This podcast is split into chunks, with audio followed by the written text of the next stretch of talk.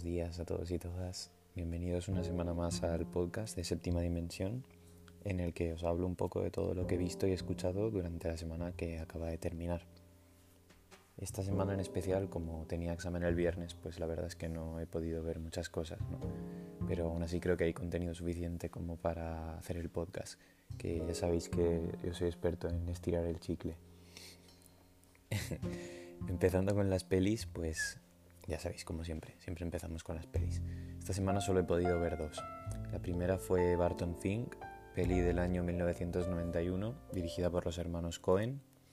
Bueno, está acreditada creo solo a nombre de, Joel Cohen, eh, si no recuerdo mal, porque al principio las primeras pelis que estrenaron no las firmaban los dos juntos, solo las firmaba Joel.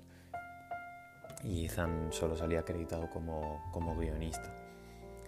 En esta peli pues, nos cuentan la historia de Barton Fink, es un guionista de la ciudad de Nueva York, eh, judío, que acaba de estrenar una obra de teatro bastante exitosa, entonces su agente le consiguió un trabajo en uno de los principales estudios de cine en Los Ángeles.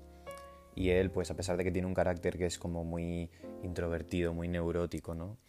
Eh, no pega nada con el estilo de vida de, de California, pero de todas formas pues él acaba yéndose para allá con la promesa de su agente de, mira, vas, curras un tiempo, recoges el dinero y ya vuelves a Nueva York con fondos suficientes para desarrollar lo que, lo que tu habilidad creativa ¿no? te, permita.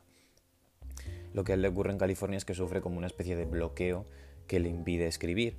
Se queda totalmente sin ideas. Y, bueno, en ese momento él conoce a su vecino, es un, un tío muy amable, ¿no? Así un tío grandote, un gordo, que, se hospeda en la habitación de al lado, porque él vive en un hotel que es, bueno, es un antro que flipas, ¿no? Y es como que a raíz de, su relación con este y con otros personajes secundarios, que no voy a especificar para no joderos ya toda la trama, pues él va consiguiendo salir un poco de ese bloqueo, pero esa tampoco sería la, la historia principal, ¿no? Eh, yo la verdad es que no, no me considero súper fan de, del cine de los hermanos Cohen, quitando dos, tres películas que son las, las míticas, ¿no? Eh, por eso esta película tampoco es que me haya apasionado, ¿no? No digo para nada que sea una mala película, sobre todo porque tiene muy buenas interpretaciones. Eh, John Turturro en el papel protagonista o, el tío que hace de su productor. Ese personaje, la verdad, te, ríes mucho con él, está bastante guay. Eh, simplemente, pues lo que pasa es que es una peli muy de los hermanos Cohen y eso es algo que a mí no me termina de convencer, ¿no? De todos modos la recomiendo porque como he dicho pues es una buena peli y trata un tema bastante original del que pocas veces se habla en cine como puede ser el bloqueo de un artista. Si os animáis a verla esta la, la tenéis en filming. Luego la segunda peli que vi fue Gotti. Es una TV movie del año 1996 producida por la HBO pero a pesar de esto no la podéis encontrar en HBO como plataforma. Yo la encontré en YouTube que está entera y está en buena calidad. Eso sí, está sin subtítulos si la queréis ver en inglés. Si la queréis ver en, español creo que también está aparte. Y bueno, esta peli es un biopic de la figura de John Gotti, uno de los mafiosos más míticos de, la historia de los Estados Unidos. Y bueno, si no conocéis su historia y os interesa el tema de la mafia y tal, os recomiendo que leáis sobre él. Era todo un personaje. Eh, llegó hasta a ser portada de la revista Time, ¿no? O sea, para que os hagáis una idea. Y bueno, esta peli en concreto se, se centra en tres etapas de su vida. La primera es cuando era soldado para la familia Gambino, después cuando asciende a capo regime y finalmente cuando él llega a ser el don, el jefe de la familia. ¿no? Esta sí que me ha gustado bastante, a pesar de ser una peli que claramente pues es una peli menor, ¿no? al ser una TV movie y tal. Pero sí encuentro que el retrato que hace de la mafia entonces pues, pues resulta muy convincente, muy veraz eh, destaco las interpretaciones de Armanda Sante como John Gotti en el papel protagonista.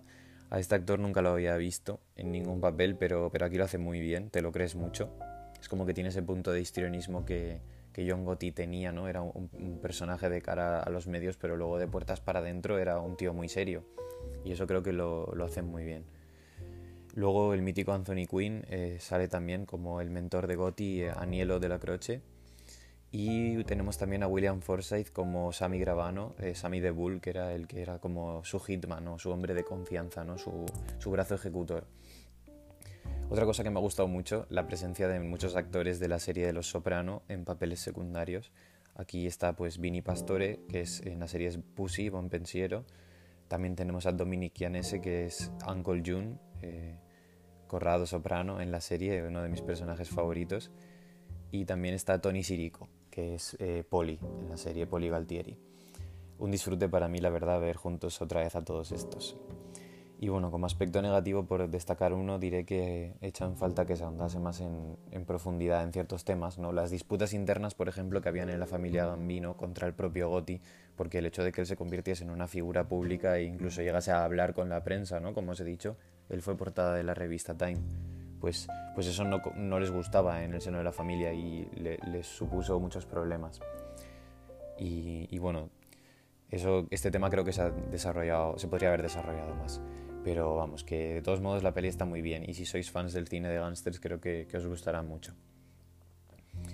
Y bueno, como ya os dije que no me voy a poner pesado con, con Mayans y esta semana tampoco he visto mucho de The Wire, creo que solo uno o dos episodios, pues he pensado en añadir para esta semana una nueva sección en la que os voy a recomendar un, canal de YouTube que he descubierto recientemente. Este es el canal de YouTube de Michael Francese.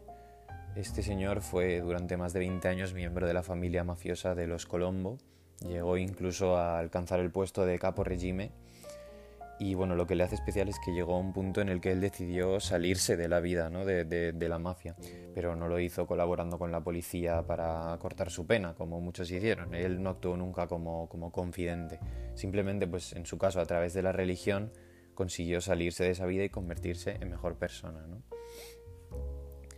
Eh, a mí la verdad que todo el rollo de redención a través de la religión y eso pues no es algo que me llame mucho la atención. Pero sí que hay una cosa que hace que, me ha enganchado muchísimo y es el hecho de que él comenta muchas películas de mafia, hace como reviews, ¿no? Que lo llama Mob Movie Monday. Y, y bueno, él aporta su punto de vista sobre si son fieles a lo que era esa vida en la realidad o no.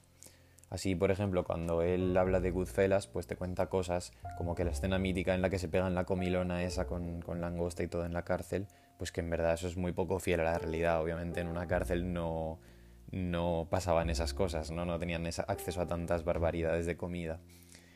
Eh, la verdad es que es un canal súper, súper interesante si te molan este tipo de pelis en general, si te interesan los secretos del mundo de la mafia. Es una pasada porque el, cabrón este conocía personalmente a, personajes como el propio John Gotti o el verdadero Henry Hill de Goodfellas. Y él también ha trabajado como consultor para muchas series de... Otras series de HBO como puede ser Los propios Soprano que he mencionado antes o para Boardwalk Empire, también tiene muchos libros que él ha escrito y, eso en general es un canal muy recomendable. Si buscáis Michael Francese con Z, os saldrá enseguida y, tiene muchos vídeos bastante guays. Y bueno, en cuanto a la música, pues, pues obviamente tenía que hacer mención al nuevo EP de Sensenra, que se llama Corazón Cromado. Eh, la verdad es que no, no, viene con muchas canciones nuevas. De hecho, creo que solo dos son nuevas, que son me valdrá la pena, esas en solitario y qué facilidad. Esta segunda es la que más me ha gustado de las dos porque es una colabo con, con Zetangana que, que, bueno, ahora mismo ha obtenido ya el estatus de mi padre con los últimos temas que se ha sacado. Este está muy muy guay. Y bueno, mira, ahora que hablo de Zetangana también os aprovecho para recomendaros otra colabo que ha sacado hace poco con The Parrots. Eh, creo que se llama Maldito, no estoy 100% seguro, pero me suena que sí. Este está muy guay también.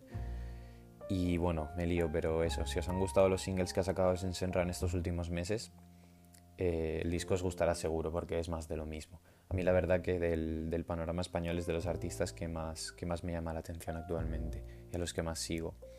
Muy seguramente serían él, Israel B, Sticky y Zetangana ahora mismo. Es básicamente todo lo que escucho en español. Y bueno, para acabar os diré que, que antes, mientras estaba escribiendo este guion, en concreto para este podcast, he empezado a escucharme Chemtrails Over the Country Club, que es el nuevo disco de, Lana del Rey. Ya sabéis que yo soy muy, muy, muy de Lana del Rey. Y la verdad que promete, las dos, tres primeras canciones que me ha dado tiempo a escuchar están, están muy, muy guapas.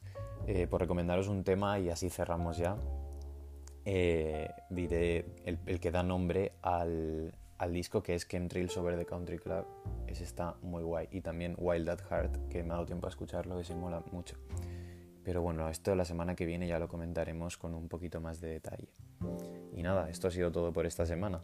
A ver si ahora que estoy de vacaciones, la semana que viene puedo ver más pelis y os comento cosas más interesantes. Venga, un abrazo a todos y hasta luego.